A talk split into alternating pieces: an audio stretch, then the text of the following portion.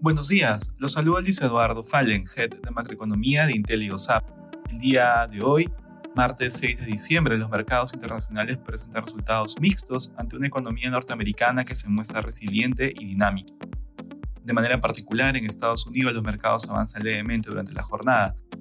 El dato mejor lo esperado del sector servicios en Estados Unidos, sumado al dato de empleo de la semana pasada, provocó ayer una reevaluación de las expectativas que apuntaban hacia un freno en el alza de tasas por parte de la Fed.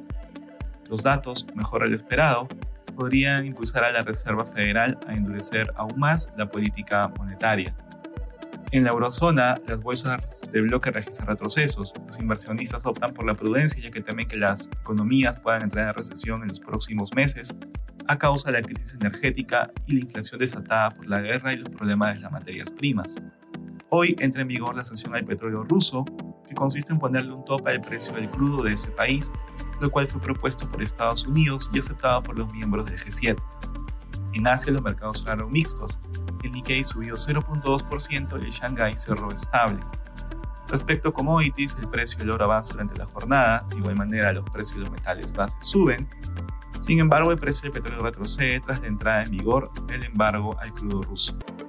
Gracias por escucharnos. Si tuviera alguna consulta, dude en contactarse con su asesor.